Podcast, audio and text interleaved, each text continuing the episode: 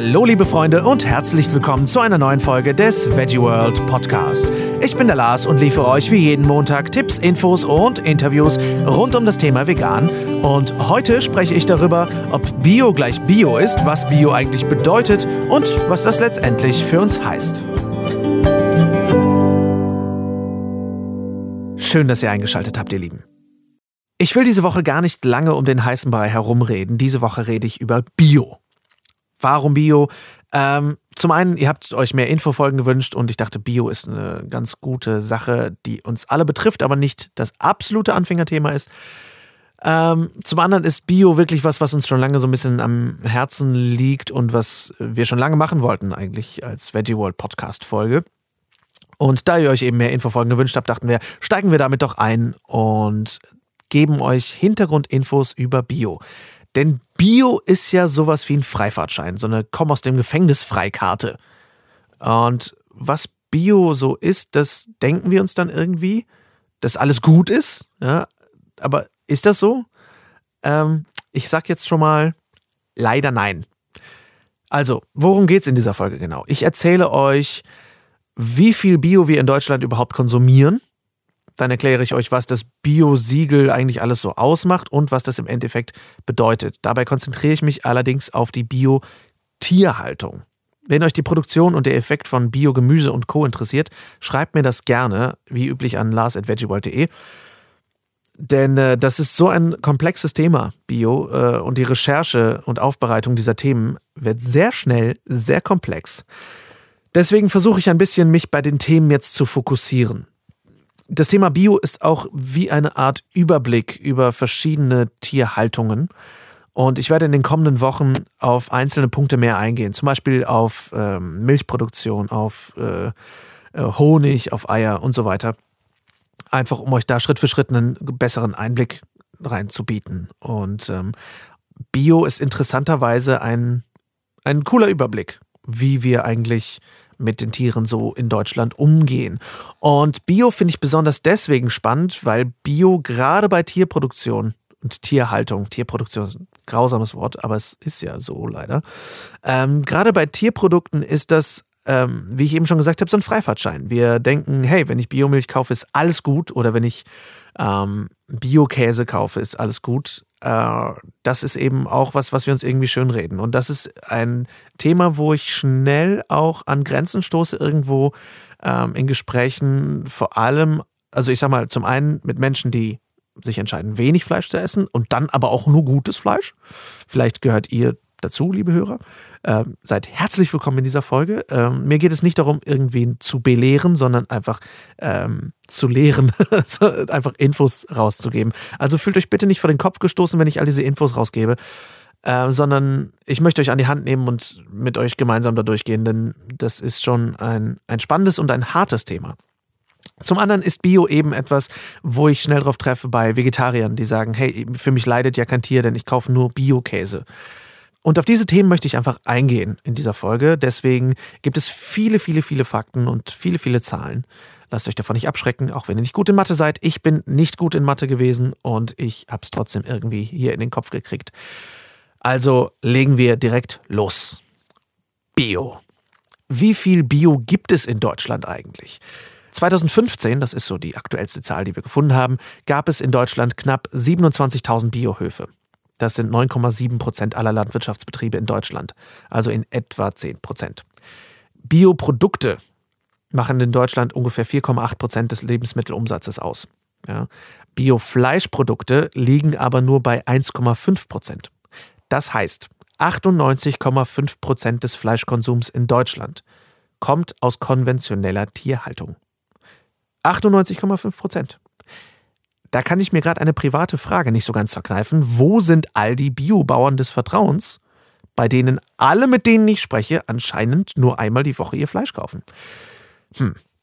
Also, man merkt schon da jetzt, es gibt eine unglaubliche Diskrepanz zwischen dem Bild, was wir von Bio haben, nämlich dass es allgegenwärtig ist, und dass wir das alle konsumieren.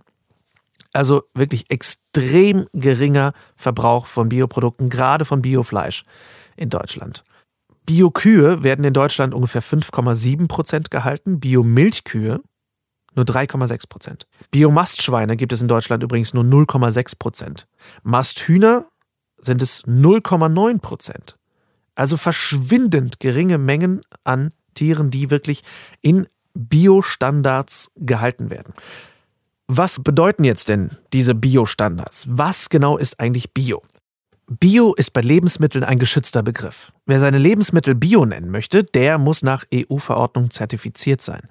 Das EU-Biosiegel schreibt aber nur vor, dass 95 Prozent der Zutaten biologischer Herkunft sein müssen, nicht 100 Prozent.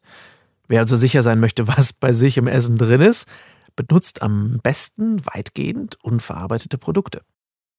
Die Bioanbauverbände, zum Beispiel Bioland, Demeter oder Naturland, legen für ihre Zertifizierung deutlich strengere Kriterien an als die EU-Richtlinie.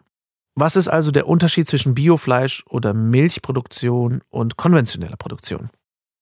Die Biotierhaltung sieht grundsätzlich für alle Tierarten eine sogenannte artgemäße Tierhaltung vor, inklusive Auslauf oder Weidegang, dem Verbot von ausschließlichen Spaltenböden und Käfigen und von präventiver Antibiotikagabe. Je nach Tierart gibt es weitere spezifische Vorgaben, wie beispielsweise Einstreu, Sitzstangen, Staubbäder, schonende Beleuchtung, Wasserbecken, Wühlflächen und so weiter. Bei der Biotierhaltung haben die Tiere mehr Platz zu haben als bei der konventionellen Produktion und Weidegang oder Auslauf ist generell vorgeschrieben. Kälber werden in fast allen Milchbetrieben kurz nach der Geburt von der Mutter getrennt. Mit kurz nach der Geburt ist gemeint am selben Tag. Die Vorschriften des EU-Biosiegels äußern sich hierzu nicht. Sie verbieten aber die Haltung von Kälbern in Einzelboxen, das sind so kleine Iglus, nach der ersten Lebenswoche. Naturland empfiehlt das Saugen des Kalbes beim Muttertier während der ersten Tage.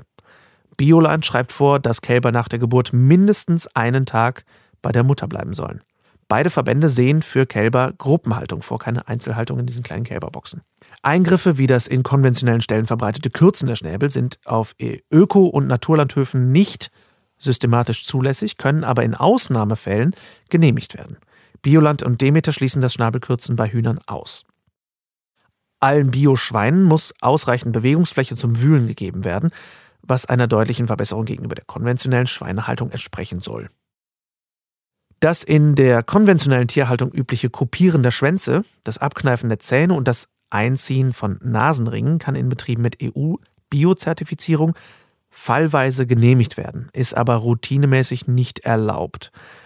Ähnlich verhält es sich bei Naturland. Bei Bioland und Demeter sind diese Maßnahmen nicht zulässig. Kastrationen der Ferkel sind jeweils nur mit Betäubung und Schmerzbehandlung zugelassen.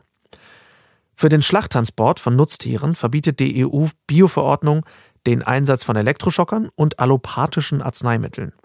Bioland und Naturland zufolge dürfen die Tiere maximal vier Stunden lang bzw. 200 Kilometer weit transportiert werden.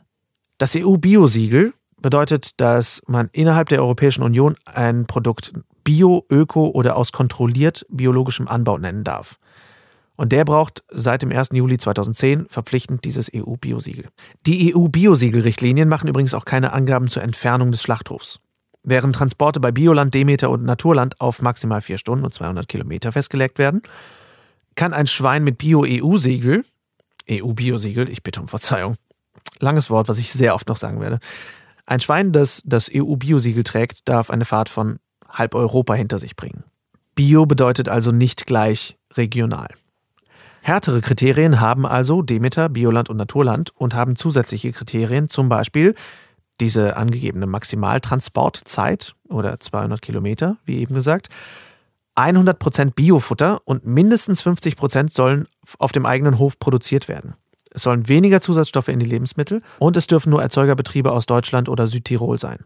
Die Kritik, die an diesen Kriterien äh, häufig gemacht wird, ist, dass Bioland für Schweine, Rinder, Hühner, Enten, Gänse und Truthähne nicht mehr Platz vorschreibt als die EU-Bio-Richtlinie.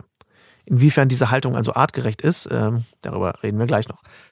Das Demeter-Label wird vergeben, wenn ein Produkt mindestens 95% Bio und 90% Demeter ist. Demeter zählt also damit zu den strengsten Anbauverbänden und kann als eines der besten Bio-Labels mit hohen Standards bezeichnet werden, das es so gibt. Soweit die Bio-Richtkriterien. Bio bedeutet aber eben nicht regional und regional bedeutet nicht Bio.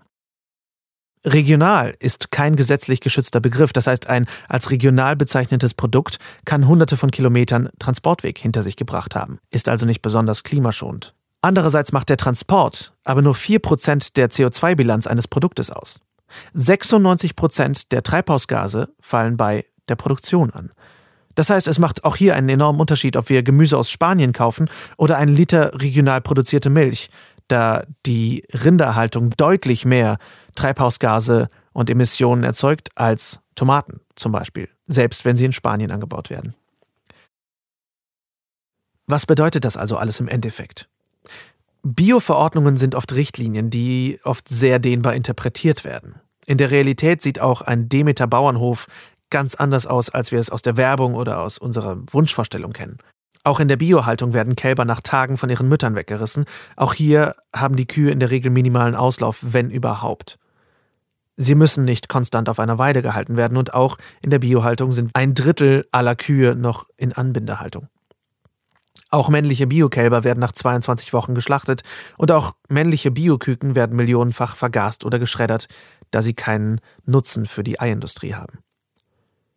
Bioschweine haben statt einem Quadratmeter Platz 2,3 Quadratmeter vorgeschriebenen Lebensraum und können sich auch da kaum umdrehen. Und auch da ist es nicht möglich, die Fäkalien ordentlich vom Liegeplatz zu trennen oder vom Futterplatz.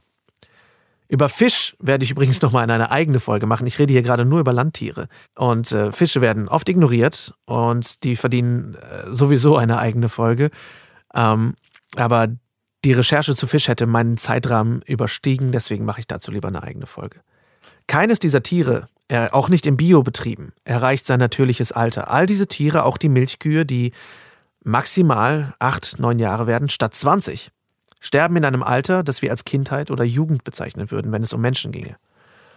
Und letztendlich, selbst wenn wir das absolute Luxusglück haben und eine halbwegs erwachsene Kuh finden, die wirklich ihr Leben lang auf einer grünen Weide grasen durfte, letztendlich landen all diese Tiere entweder vor Erschöpfung sterbend auf dem Müll oder aufgrund ihrer nachlassenden Milch- oder Eierlegeleistung oder wegen Schlachtreife im Schlachthof. Dort werden die Regelungen ebenso dehnbar interpretiert und oft nicht beachtet. Wir haben ein Video eines biozertifizierten Schlachthauses aus Bayern in den Show Notes. Dieser Schlachthof wird als Vorzeigemetzgerei zum Beispiel auch für Alnatura gezeigt. Und Bioland und andere Firmen werben mit diesem Schlachthof. Und er ist nur ein Beispiel für zahlreiche Schlachtereien in Deutschland. Die Bilder in diesem Video sind richtig harter Tobak, also sagt nicht, ich hätte euch nicht gewarnt. Ich finde gleichzeitig, dass wir die Verantwortung haben, uns sowas anzusehen. Mindestens halt einmal gesehen zu haben, um zu wissen, was da eigentlich auf unseren Teller kommt. Denn da landen nicht nur Schlachtkühe und Schlachtschweine, und, sondern da landen auch Milchkühe. Und da landen auch die Bio-Milchkühe, die für den Bio-Käse gemolken werden, den wir nur einmal die Woche essen. Bei der Recherche dieses Themas wurde mir echt übel. Und ich hatte tolle Hilfe vom Veggie World Team bekommen für die Recherche und wollte nur fix ein paar Zahlen ergänzen. Und dann habe ich mich da reingelesen und da tun sich dann direkt dermaßen Abgründe auf, dass man da dann hängen bleibt. Ist kein gute Laune-Thema. Und es tut mir leid, dass ich euch keinen lustigeren Podcast äh, präsentieren kann, aber das sind eben die Infos. Ich habe ein schönes Zitat zu diesem Ding gelesen, zu diesem ganzen Thema. Das Problem ist nicht, dass Veganer ständig über Tierleid reden. Das Problem ist, dass es konstant geschieht. Ähm, und ich finde es eben wichtig, dieses Fazit zu ziehen, dass wir so oft denken, Bio ist cool und Bio macht alles gut. Und sicherlich hat Bio auch definitiv Vorteile gegenüber konventioneller Tierhaltung. Aber Bio macht eben nicht alles gut. Und auch bei Bio werden Tiere getötet und auch eben für Milch und Eier. Auch wenn wir denken, wir töten keine Tiere, weil wir vegetarisch leben, zum Beispiel. Okay, aber bevor ihr jetzt die deprimierendste Woche eures Lebens habt, ich, äh, ich bin ein großer Vertreter der Schritt-für-Schritt-Mentalität, sage ich oft genug hier im Podcast. Überfordert euch nicht bei der Umstellung. Ja, Nachhaltigkeit ist der Schlüssel und nicht, dass ihr ganz, ganz schnell super vegan seid. Es ist ein komplexes Thema. Lasst euch lieber Zeit, lasst erstmal das Fleisch im Kühlschrank weg, bevor ihr schaut, welche Tierprodukte in euren Zahnbürsten stecken. Denn ja, in Zahnbürsten ist auch Gelatine normalerweise. Aber auch da gibt es eine eigene Podcast-Folge zu. Aber wie gesagt, macht euch keinen Stress, macht Schritt für Schritt. Nach dieser Recherche habe ich wieder einen ziemlichen Tritt in den Arsch bekommen, wie jedes Mal, wenn ich mir irgendeine Form von Infos zur Tierhaltung rein, äh, anschaue. Ähm, Und ich muss das echt sagen, akut nach diesen Bildern, die ich heute gesehen habe, geht Schritt für Schritt. Macht Schritte. Bleibt nicht stehen. Informiert euch weiter. Fühlt euch nicht angeklagt, wenn jemand euch darüber informiert, wie dies wie es in der Welt aussieht. Denn ähm, es geht niemandem darum, dass wir alle perfekt sein müssen, sondern dass wir einfach tun, was wir können und dass wir Schritte gehen, um diese Welt irgendwie besser zu machen. Die Bilder, die wir im Internet sehen können, die über die Tierhaltung auch in sogenannten Bioproduktionsstätten gezeigt werden, die machen keinen Spaß. Im Gegenteil. Aber die Realität ist, dass es weiter geschieht, auch wenn wir wegschauen. Und äh, wir werden ja zum Beispiel auch nicht unsichtbar, wenn wir die Augen zumachen. Also ich zumindest nicht. Das ist meine Bitte an euch diese Woche. Ich finde es super, dass ihr euch den Podcast anhört. Ich finde es großartig. Ich finde es großartig, dass ihr umdenkt. Ich finde es auch manchmal einen verdammt steinigen Weg. Aber es ist wichtig, dass wir ihn gehen. Und dass wir nicht vergessen, dass diese Dinge jeden Tag geschehen, millionenfach, weltweit. Und es ist so einfach, das nicht mehr zu unterstützen und sich mit wunderbarem, gesundem und leckerem Essen aus Pflanzen das Leben schön zu machen. Und auch anderen das Leben schön zu machen, nämlich diesen Tieren und anderen Menschen. Denn auch in diesen Schlachthäusern und in Betrieben weltweit, und da kommen wir auch auf das Fischthema nochmal zu sprechen, es gibt weltweit so viel Sklavenarbeit in der Tierindustrie, wo Menschen unter unmenschlichen Bedingungen arbeiten müssen. Das alles ist durch diesen Multiproblemlöser, wie Vera Oswald so schön sagt, der Multiproblemlöser Veganismus ganz einfach zu lösen. Dafür müssen wir gar nichts Schwieriges machen. Ich hoffe, diese Folge hat euch bei all diesem Zahlenwust und dem nicht, nicht gerade leicht verdaulichen Thema trotzdem gefallen. Wenn ihr Ideen oder Verbesserungsvorschläge oder auch Themenwünsche habt, lasst es mich gerne wissen und schreibt mir an lars.veggieworld.de. Wenn ihr Hilfe oder Unterstützung bei der Umstellung zum veganen Lebensstil braucht, schaut auf veggieworld.de nach, schaut auf anderen tollen Seiten nach, wie Deutschland ist vegan oder fordert euch heraus und wenn ihr gerade startet, macht die 22-Tage-Challenge bei Challenge 22. Das verändert eine Menge. Bleibt dran versucht nicht nur ein, zwei Tage, bleibt wirklich dran. Es verändert sich so schnell was und ihr merkt, es ist gesund, ihr fühlt euch toll und wenn ihr Fragen habt, fragt bloß nach. Es gibt so viele Leute, die euch da weiterhelfen können. Ab nächster Woche werde ich einzelne Themen genauer betrachten und mich mit Milch, Eiern, Honig, Leder, Wolle und anderen Fragen beschäftigen. Und einmal im Monat gibt es, wie versprochen, ein Interview. Nächsten Montag starte ich mit dem Thema Milch. Wir haben heute schon etwas darüber gelernt. Nächsten Montag gehe ich auf die genaueren Hintergründe der Milchproduktion ein, gehe auch auf die gesundheitlichen Auswirkungen ein und stelle vor allem natürlich auch eine Menge pflanzlicher Alternativen vor. Bis dahin wünsche ich euch eine schöne Woche. Vielen Dank fürs Zuhören und ciao, ciao.